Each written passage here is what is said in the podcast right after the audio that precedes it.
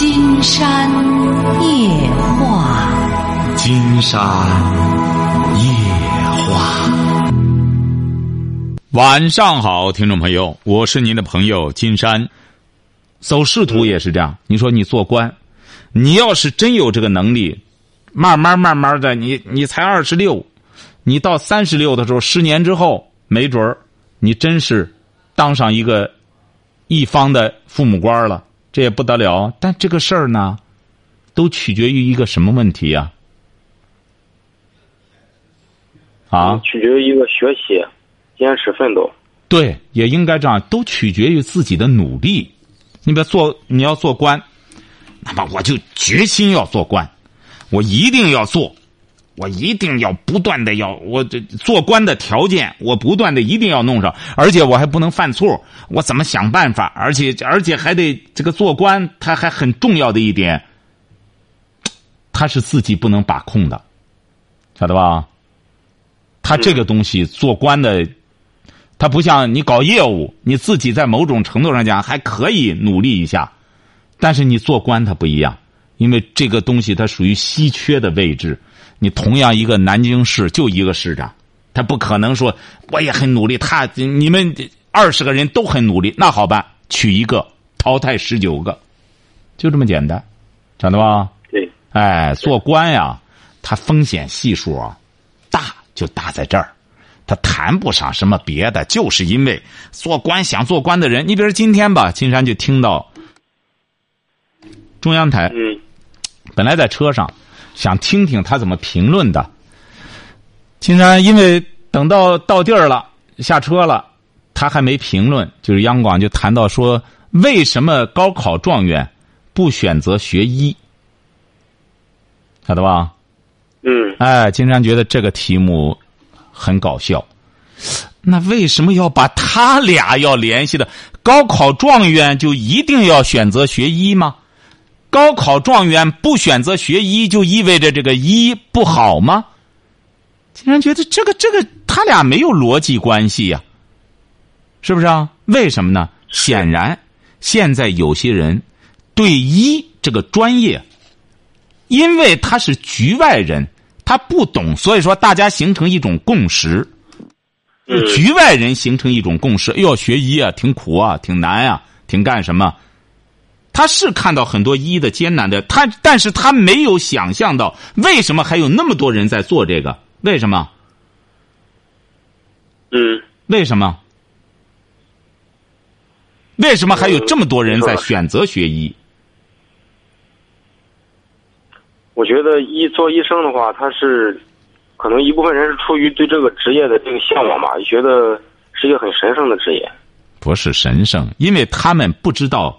真正做这个工作的时候，他所享有的那种尊贵，晓得吧？嗯。哎，就好像很多人都想去做官，他不知道做官，整个就得真正按照孟子孟子那个说的那个，就是要做官，那是给做官的准备的。苦其心志，劳其筋骨，饿其体肤，怎么这一套说白了？都是在古代，你要历练成个官的话，那那那些都得过，晓得吧？而作为一个搞业务的人员，他不一定非要，起码这个苦其心志的这个柔，这个历练，他可以不经历，晓得吧？但是说不经历，丝毫也少不了经历。金山讲这个的意思是什么？就是。行行各行各业，无论是搞业务也好，无论是搞管理也好，无论是这个这个教书也好，无论是做官也好，说白了，人往高处走都很难，晓得吧？是。哎，所以说你没有他没有说这个高考状元，这个我们现在的这个状元这个概念。就是沿袭的古代做官的那个概念，是不是啊？古代什么状元是谁谁规定的状元的这些这些指标啊？是不是啊？不就皇上规定的吗？那考学都是都是都是帝王规定的这些条件。那么他考上状元了，状元就是做官这个概念。所以说，现在直到现在，老百姓很多让自己的孩子考上状元了，他首选的还是做官，是不是啊？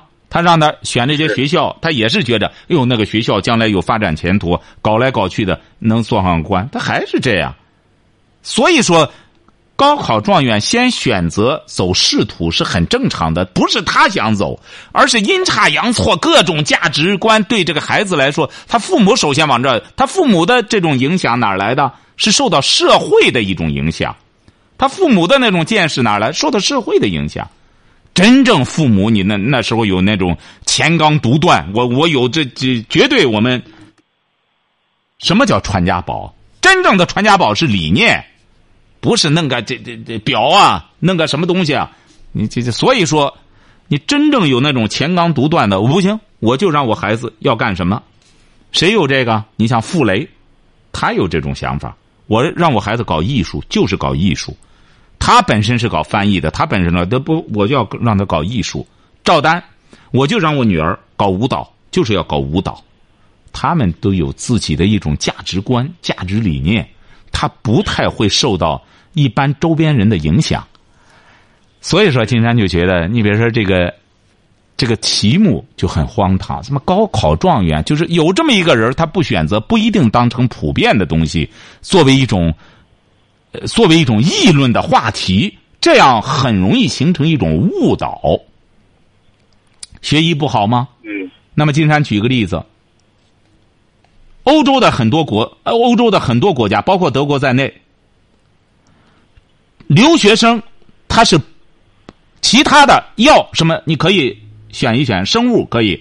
你知道什么专业他不让选？临床医学，这个医学他是不让选的。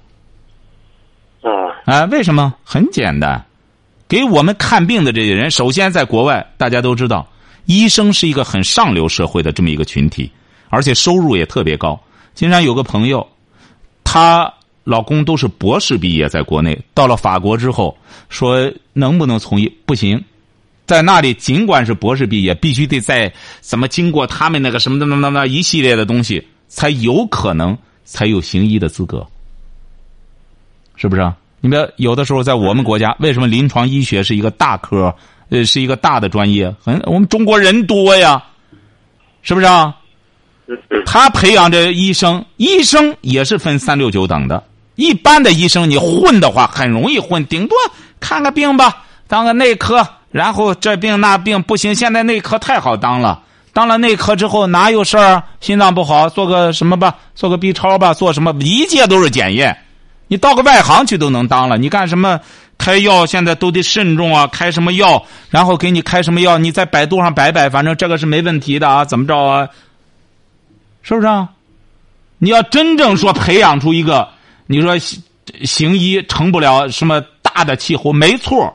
你不好好学，你当然成不了大气候啊。经常讲过，有个老板，他女儿当年二十多年前，他女儿在在北京一下子阑尾炎，晓得吧？嗯。阑尾炎就在北京做了个手术，他当时就说：“这个老板说，哎呀，我找那大夫。”因为他女儿嘛，说找那大夫，呃，这绝对就是红包，就是很二十多年前了。说红包就是很很就是三千块钱，就很简单，你只要托人弄到了，人家那边就是明码标价三千块钱，让他割这一刀，他说多长时间出院就多长时间出院。经常说你要不送这个呢，说不送这个挺麻烦，有的时候他就是你让别人动了吧，他就是多长时间，他好长时间腻腻腻歪歪的，他出不来院，哎。而这个大夫很简单，就阑尾，他就做阑尾手术，就发了。为什么？就是阑尾一刀一刀先，呃，说让你多长时间出来就多长时间出来。这一个手术做的特别溜。其实他就是个专科毕业，外科大家都知道，西医西医什么叫西医？西医不就是外科吗？一把刀啊，这才叫西医呢。哎，但是说白了，有多少学医西医的真正能做手术的？现在我们出的这笑话，给人割阑尾，把卵巢割去了，不也有这个吗？当然，这不是大多数啊。当然，做一个大夫就这样，一个外科医生，我们光觉得他怎么着辛苦了。当然，他获得这么一个位置的话，真正能够合理合法的给人动手术的话，获得这么一个，这是权利呀，那是了不起的。他当然要经过各种奋斗、各种努力了。一个人说白了，当上局长容易吗？他得经过多少年的努力呀？同样啊，所以说这个孟子这个东西，一方面他是对做官的说的，实际上他又带有什么普遍性、概括性，这就叫读书。金山这就希望我们有些朋友要读书，要读活书，最终无论哪个领域的精英，他只要到了这个高度，您放心，他会殊途同归，会看透各个方面，就这么简单，就好像法眼开了一个道理，晓得吧？所谓的法眼就是思想，思想，你像我们很多学理科的思想多么深刻。是不是啊？思想也是很深刻的，写写出来的文学作品相当棒的，晓得吧？嗯。所以说，你现在，金山呢，觉得你也读书读到研究生了，而且是这个女孩子，你这个女朋友呢，现在正在上升期间。哎，说白了，你现在也都该见的都见识了。到现在呢，你俩要是真是相互相爱的话，那么你要要么就演出一桩生死恋。那么往前走，那么你爸妈都得捆绑上，都得和你俩一块耗这个。呃，将来四年以后怎么样了？这都是个未知数。金山和你通过三次交流，觉得你不具备这种能力，驾驭这么一盘棋的能力。哎，老师，那个我还想跟您说一下，就是前段时间吧，他这个他姥姥身体不太好，然后我跟他端午节的时候一起回了家。嗯，他姥姥姥爷还是特别喜欢我的，就觉得对我还是比较认可的吧。嗯，您看这个小伙儿，经常觉得这个小伙就凭这一点儿，你真没法和这个女孩处。你这么一个大小伙子，硕士研究生毕业，也考上。南京的公务员了，你说人家能不喜欢你吗？金山没给你分析你眼目前这个，你怎么把喜欢你也当做一种业绩来展示了？你首先，金山刚才给你指的是你未来，你未来怎么样？你未来能不能配得上这个女孩？这个女孩长得怎么样？长得，呃，一般偏上吧。那要在一般偏上的话，金山觉得你更得掂量掂量。你不妨现在就把这些东西，金山和你谈的这个，你可以和他敞开谈。你打了三次电话了，女孩子都没有一次电话。你和他说过你给金山打电话吗？嗯，上一次没跟他说。您给他说过，也就是你意味着你给他说过，是不是啊？是啊，你对你们的这种爱情存在着这么多困惑，他没有吗？他没有，你知道为什么他没有吗？嗯。为什么他没有？你有这么多？他也有，他就是觉得我，他就他就这么跟我说，他说我跟你在一起就是想就是就是他说我也对你没有什么别的特别的要求。我就是想跟你好好的在一起。他说以后，他说想好好的跟我一起过日子。他是这么说的。您觉得可？正因为这样，这个女孩为什么会这样说？她说的也是真心话。为什么你的压力大？为什么你有困惑？今天告诉你哈。嗯。因为你压力大，你现在二十六了，四年以后你三十了。现在有又有一个不错的女孩子，你要知道，一个男孩子选一个真正差不多的女孩也不好选。现在你晓得吧？嗯。哎，这么一桩缘分也不好找，而这就足以说明，你现在谈的这个女孩子，并没有对你们的关系真正走心。因为他说的这些话，是的，都是桌面上，他怎么好好和你过呀？很简单。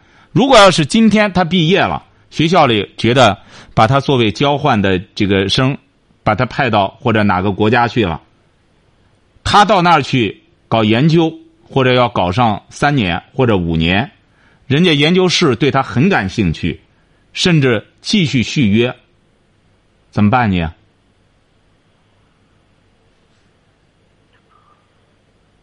你是很荣耀，一说起来我对象厉害吧？他到哪儿去了？嗯他能不能接纳你？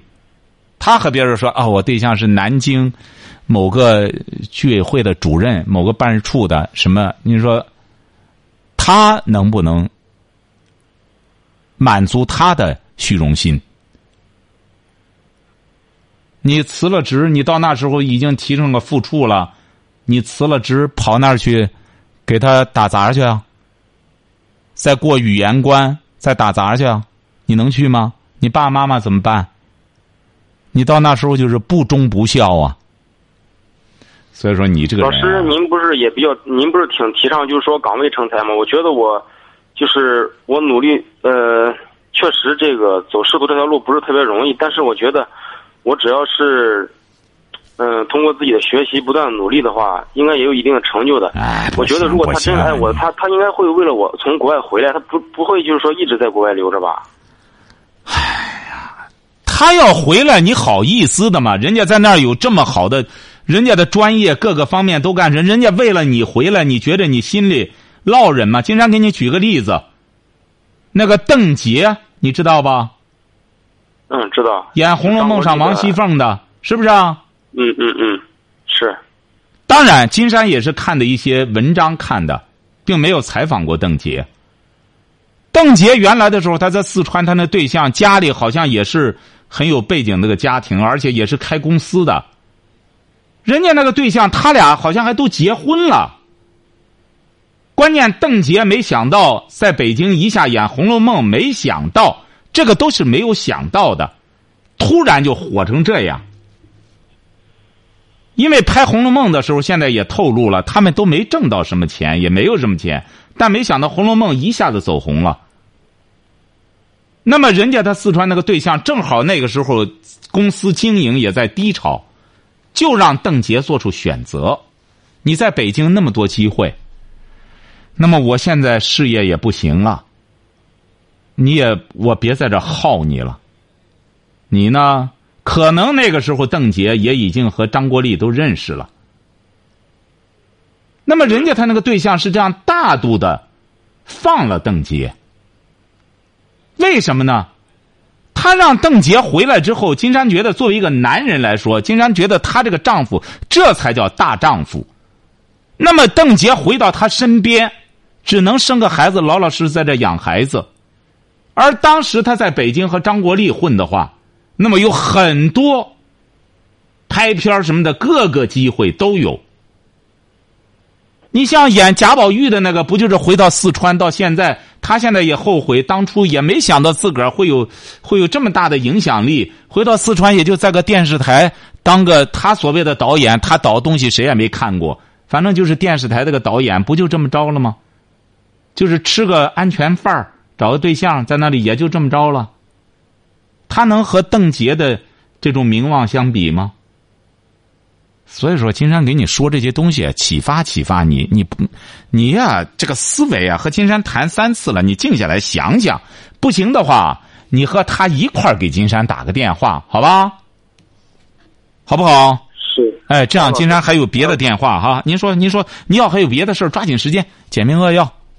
啊，我就说，就说实话，就是我那个考公务员这段时间吧，他也对我帮助挺多的。我女朋友在南京那边也挺照顾我的，就是他知道我们家就是我我爸我父亲有一些别的想法吧，他就挺伤心的。他就说，他就说我们家人就说，就是他说了一个词，他说卸磨杀驴。他就说你们那段时间就是那个我没找到工作，没考上公务员的时候，对他还挺好的，因为我爸妈也见过他，觉得还挺还挺喜欢他的，对他也挺好，平时也比较关心他。就说他说你找到工作就了不起啊，就说现在就是把我用完了榨干了，就想就想一把一脚把我踹开了。他就说我们卸磨杀驴，我当时听了也特别难受。我觉得我我就是觉得我当初就是想跟他我们俩一起就是坚坚就好了好了，打住打住打住。金山估摸着你要再和你家里谈的话，你父母很有可能会怎么着啊？你知道吧？你知道结果吗？你要再坚持的结果，你知道是什么吗？就是挺僵呗。僵什么呀？金山告诉你，你父母很有可能好可以，既然干什么了，你俩结婚，你父母百分之三万就这样，这个女孩子能不能这样做？现在研究生允许结婚，那么你父母很有可能就是那行，既然这样，我们也可以干脆别和那边见了，你俩结婚吧。你不相信你试试，只要你俩现在结婚，你父母指定愿意。他说他随时可以结婚，但是他说他的家里的不太同意他上学结婚。您瞧见了吗？这不就是这么简单吗？他家里有谁啊？就是照顾他的他的姥姥姥爷嘛。不就是他养父母吗？对呀。啊。金山早讲过，人家这个女孩子这样选择，说明人家很有事业心，这样做也是对的。那么他要一旦和你结婚，而且他也他也不他要再生了孩子的话，整个他这一切的学业也就都废了。那你忍心吗？除非他特别愿意啊，我不要了，我就这样了。除非他特别愿意。如果要是一个女孩子被你逼迫成这样，将来你能对人家这个前景负责任吗？你作为一个男人，人家马上人家。校长亲自点名让他来读这个硕博连读，这么好的前景，你回过头来和人家结婚，让人生孩子，在家里整天干什么？你说你你你能这样做？不能这样做，你忍心吧？你要去行，我我只要干什么，我就和他这样生孩子去。你觉得你能做上来就行？他要愿意，他非常愿意和你这样，那可以，你家里指定不反对。今天这话撂这儿，你再往前走，你家就会说，那什么时候你结婚？四年以后你三十，他那时候如果要是出国的话，他和你结婚出国是有变数。到那时候确实他没有没有什么可选择的，经常估摸着有可能他会和你干什么，但是在这个过程中，嗯，他很有可能也会像你现在这样。你比如你现在不也是这样和人家谈的过程中，突然之间就吃了一顿饭，是不是啊？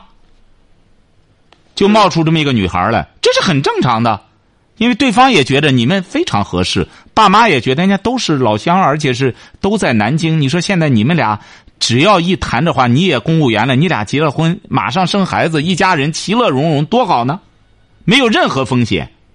而你和这个女孩子，她是有风险的。我是觉得，就是我现刚工作，也不可能立马结婚啊。我工作两三年之后。再谈婚论嫁也是可以的。您瞧瞧，这是你能说了算的事儿吗？你爸妈同意吗？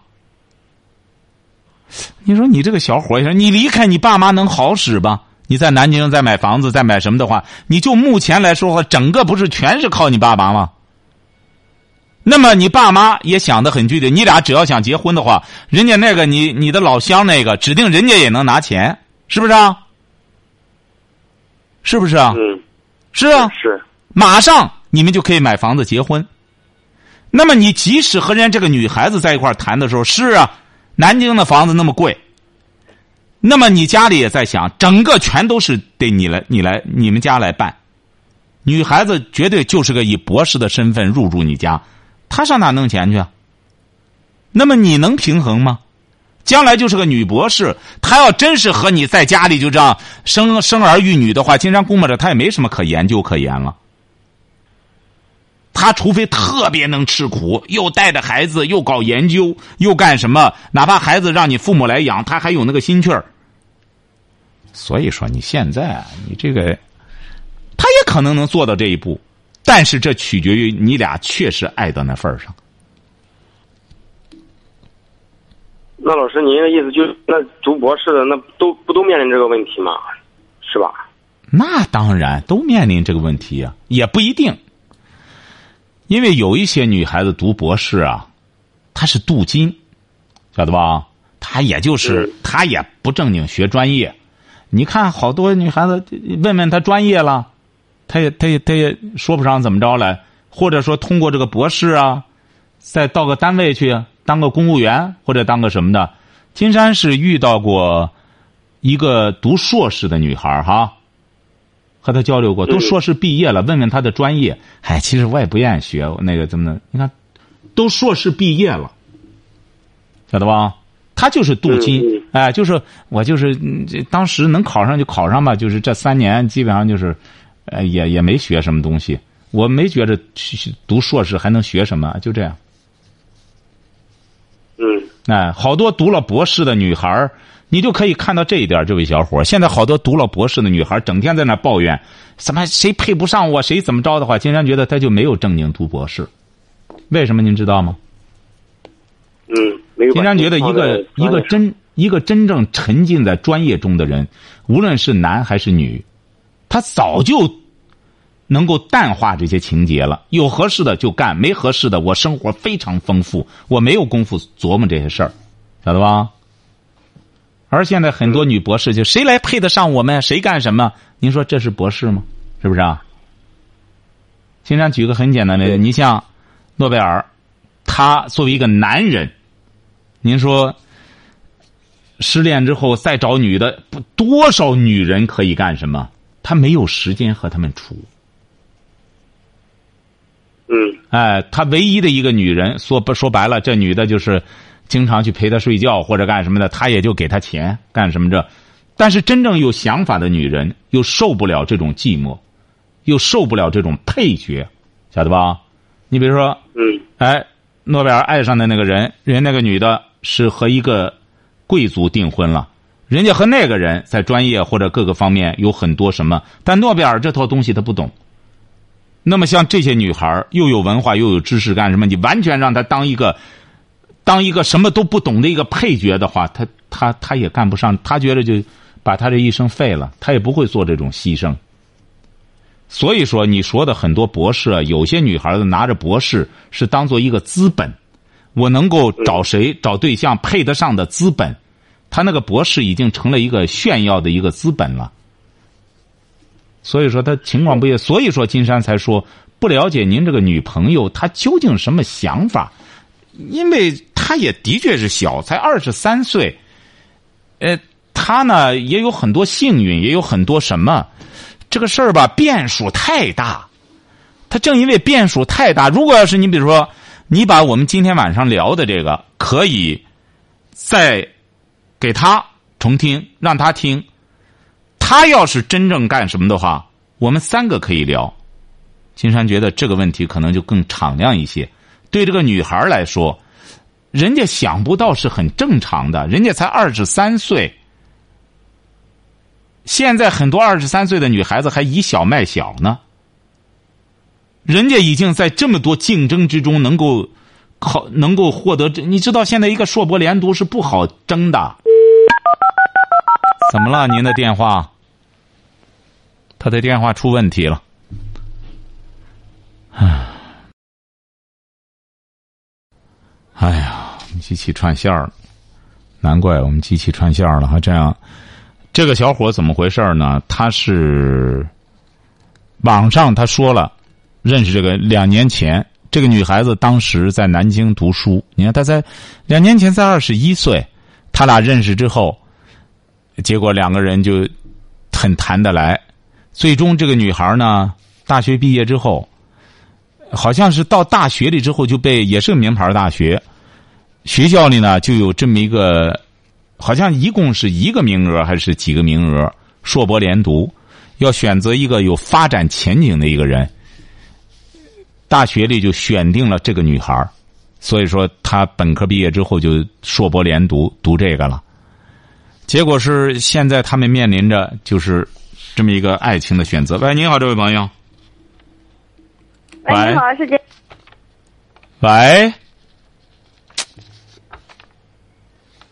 讲话呀！结果是呢，这个女孩子，她为什么那次给金山打电话呢？第一次电话就是，女孩子第二天有个什么事儿不知道，让她叫早，她可能是叫的晚了还是怎么？女孩子个大发脾气。大发脾气之后，甚至要和他怎么着，两个人干仗，要掰还是怎么着？这个小伙就给金山打电话了，这已经是去年的事儿了。他就干什么？金山就给他分析了。你看那个时候，金山还不了解这些背景，就已经分析到这些问题了。就觉得，首先这个女孩儿，她和你不是一种共同的语言，不是什么，只是说白了，也是和其他同学一样，都有一个男朋友，叫个早或者什么的。金山老师您好，不是，您还有什么什么需要谈的吗？我就是觉得，就是刚才你也说了，就是像我跟那个搞研究的是两条路线，但是我觉得就是他们给我介绍这个女孩，她也她也是做研究的，只不是研究员。您到现在为什么您就意识不到？你为什么不让这个女孩子也参与我们在交流这个问题呢？就为什么我应该把今天晚上谈话让她听一听，是吧？不是让她听一听的问题，她得参与。你的所有的问打个电题话可以吗？你看，什么？我现在就是通过咱们导播给她打打个电话可以吗？你觉得打个电话好不好？你比如说，你在没有给对方打招呼的情况下，你觉得这个，因为金山不了解这个女孩子的性格，你比如说让她突然参与这个话题讨论，好不好？金山觉得怎么这个问题你居然考虑不到呢？你比如说，你觉得行吧？你要觉得行，我们就可以打。打了之后，接通了，你先给他说，现在面临这个问题，那我们金山乐得这样。节目倒很丰富，金山就担心真正影响你们俩的关系。金山讲过，《金山夜话》它不是个闲聊的节目，它是解决问题的节目。说白了，这位小伙，金山要不是设身处地的为你考虑，你也说了，你爸爸妈妈都是金山的热心听众，金山早就让让你把电话给导播，然后接通他电话，咱就是他不高兴，他是挂了电话，这是他的事儿，晓得吧？是您的意思就是我事先应该跟他商量好。对，因为这个女孩子呢，你也讲过她的背景，她应该说生活呢，生活中也遇到过很多坎坷，她能够走到今天很不容易。是是。哎，你呢？你这种女孩儿往往都比较敏感，晓得吧？是是。哎，你所以说，你比如说把今天晚上的电话整个让他听，节目让他听，听完了之后，你说金山老师的建议，因为他觉得你年龄小，你好多问题考虑不到。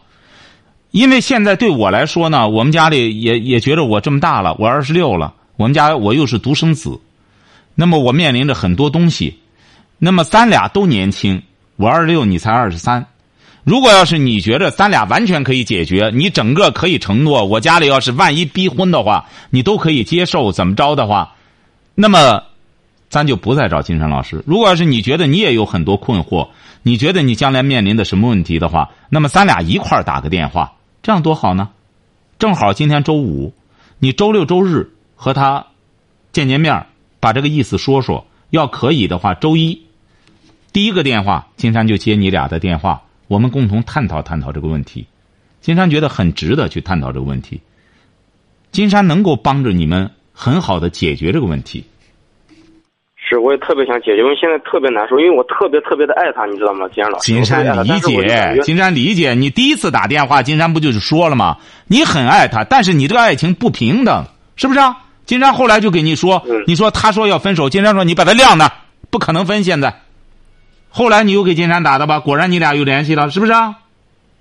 是哎，所以说，金山当时分析的就已经分析到你今天这些问题了。金山呢也觉得你俩像你这个小伙也很不。金山讲过，作为一个女孩能找到你这么个小伙，这么厚道的小伙，我们大家一定要记住，厚道是一个很美的词语，晓得吧？厚的道，厚的是道，晓得吧？像你嗯确实也是一个很忠诚、很单纯，而且是也很努力的一个小伙儿他能获得你也很不容易。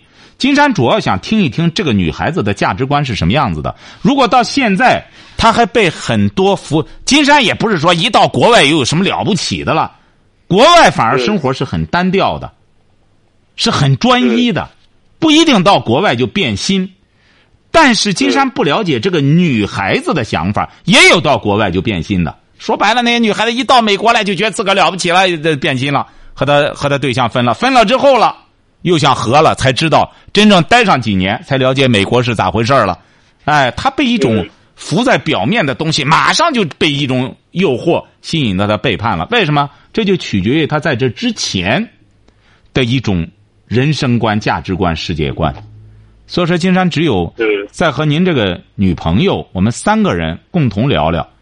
金山希望呢，她能够接受金山的建议，因为你们你们这个问题，她想的问题啊，也是很狭隘。这个女孩子晓得吧？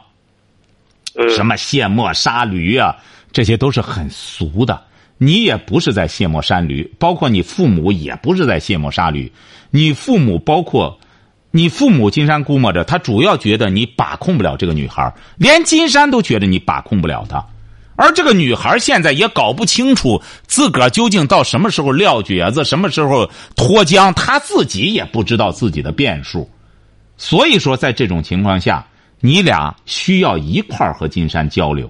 金山会点破这个女孩子，因为这个女孩子也是个梦中人，晓得吧？她也是个无辜的。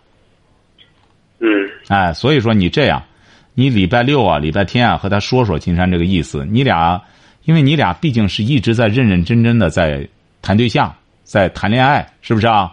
你也非常爱他，你爱他，说明你爱这种有品位的女孩子。这个女孩子要明智的话，她也应该珍惜。但是将来金山会点透她将来的一些变数，她能不能承受得了？你比如说你现在就有变数。有女孩有了，是不是啊？嗯，金山可以这样讲：如果要是你所谓朋友这个女孩如花似玉，那花容月貌，金山告诉你，你背叛这是必然的。你不背叛，你就有病。那这是必然的，因为你还没有遇到这种诱惑。金山不是讲过吗？不是说不背叛，而是怎么着，背叛的价码不够。都是这样，啊，你说我要背叛，那价码，你说价码提高不行吗？那你不够这个分量，怎么提高啊？是不是啊？这个价码的分量不够，他怎么提高？所以说，你这样，你和他说一说，好吧？周一要行的话，这样我们周一第一个电话，咱就展开探讨探讨这个问题，可以吧？好，老师，那好，好，老师，那您觉得我就是能把我咱今天晚上咱们俩这个对话完全让他听吗？完全可以让他听啊！为什么不可以让他听呢？金山觉得你很坦诚，而且也坦诚了你对他的爱和你的忠诚。你到现在为了表白对他的心迹，都不去见那个女孩，为什么这个都不敢让他听呢？哪一点我们不能让他听呢？你想想，这位小伙，如果这个女孩都不能接受我们今天晚上的这种谈话的话，青山觉得。那真是一个不可思议的女孩，她为什么？哪一点儿对她怎么着了？嗯，我就觉得可能就是说到就是我们家里，呃，我爸的一些不同的想法，可能会还是伤害到他吧。金山觉得一点都没伤害。作为你父母来说，有这种顾虑很正常，他应该理解你父母才对。那么你们俩的这种马拉松恋爱的话，作为父母就是一个独生子，现在面临着又一个很好的选择。你父母现在这样的话，你比如说，金山觉得，要是，当然，金山会有。你比如说，你既然爱他，要是真要是这个女孩不干什么的话，可以补偿吗？这不很简单吗？如果这个女孩说。不行，我就是希望我们继续走下去也可以。他拿出他的理由，可以啊，是不是啊？是。哎，所以说你父母的这种想法，金山觉得是可以理解的。他觉得你俩走下去就是个马拉松，啊，到哪一头，而且是觉得人家女孩呢，将来这种变数，刚才金山说了，你能做到吗？你邓杰的。老公，他不愿意让邓杰在跟前吗？嗯，邓杰都是王熙凤了，这么高的，人家就是让邓杰选择，把自由给他了。那么邓杰选择了张国立，是不是？很简单。那那文章还写的什么？他哭着什么的？他哭着也是选择上张国立了。很简，为什么？张国立那时候在北京活动能力各个方面那是不一样的。现在也看出来，他俩的结合确实很好，拍了多少片子，打戏也很好，是不是啊？也满足了邓婕的一种人生追求。金山觉得，作为邓婕的前夫，他也会很高兴。金山再给你举个例子，启发你一下哈。嗯，范赠，你知道吗？范赠啊，一个画画的。啊，听过好像。哎，这不是范增。原来的时候，这个金山就这个事儿也写了一篇文章，写了一篇文章，就说范增他离婚之后，范增啊后来也是离婚了，很多人啊都说范增忘恩负义，忘恩负义，晓得吧？嗯哎，结果范增的老婆说呢，没有没有，老范没有没有忘恩负义。这个金山呢专门写了一篇文章。假如范增是饭桶的话，那就不一样了。范增正因为是范增，他爱人就没觉得这样，他觉着他说，我和他分开之后，他越来越优秀，越来越干什么，反而我觉得我的我的眼光很好，晓得吧？嗯嗯哎，因为他说，那我和他分开之后，那么这更加证明我的眼光，我当年选择范增，那是对的，而且我和他分开也是对的。为什么呢？因为为什么范增的老婆会有这种胸怀？因为范增的老婆前妻，范增的前妻也是一个画家。当年的时候，他和范增在一起，范增压的他，大家都已经被被范增的光环把他给取代了，就像葛优和葛存壮一样。一原来的时候说葛葛葛葛优是葛存壮的儿，后来就说葛存壮是葛优的爸爸，晓得吧？那么现在范增的爱人现在也很出色，他的画也是相当值钱，也是他的事业也是风生水起，就这么简单。两个人都有能耐之后，不存在什么背叛，不存在什么，而是要看对方怎么发展。您像邓婕，她的丈夫金山觉得这种选择就很明智，他要留下个邓婕在他身边，他所承受的将来就是邓婕的不断的抱怨，不断的什么，让他也不断的忏悔，他们俩生活是很痛苦的，晓得吧？是哎，是所以说，金山希望你把今天晚上的整个节目，要要放给这个女孩听。金山讲过，金山夜话，金山出的所有主意不是背人的，包括你说的你父亲这个，金山能解读，可以和这个女孩解读，哪一点不对？人人家你父亲这种选择也是对这个女孩负责任。你要四年之后，女孩子真是有很好的前景，你是个大包袱，让她觉得甩了你吧，心里很痛苦，显得对不住你，那将来怎么办？是不是啊？他不也是同样会遭到一种谴责吗？心理的谴责吗？是不是啊？记住了哈。嗯。星期一啊，今天时间到了哈，你和导播商量好哈。好，再见。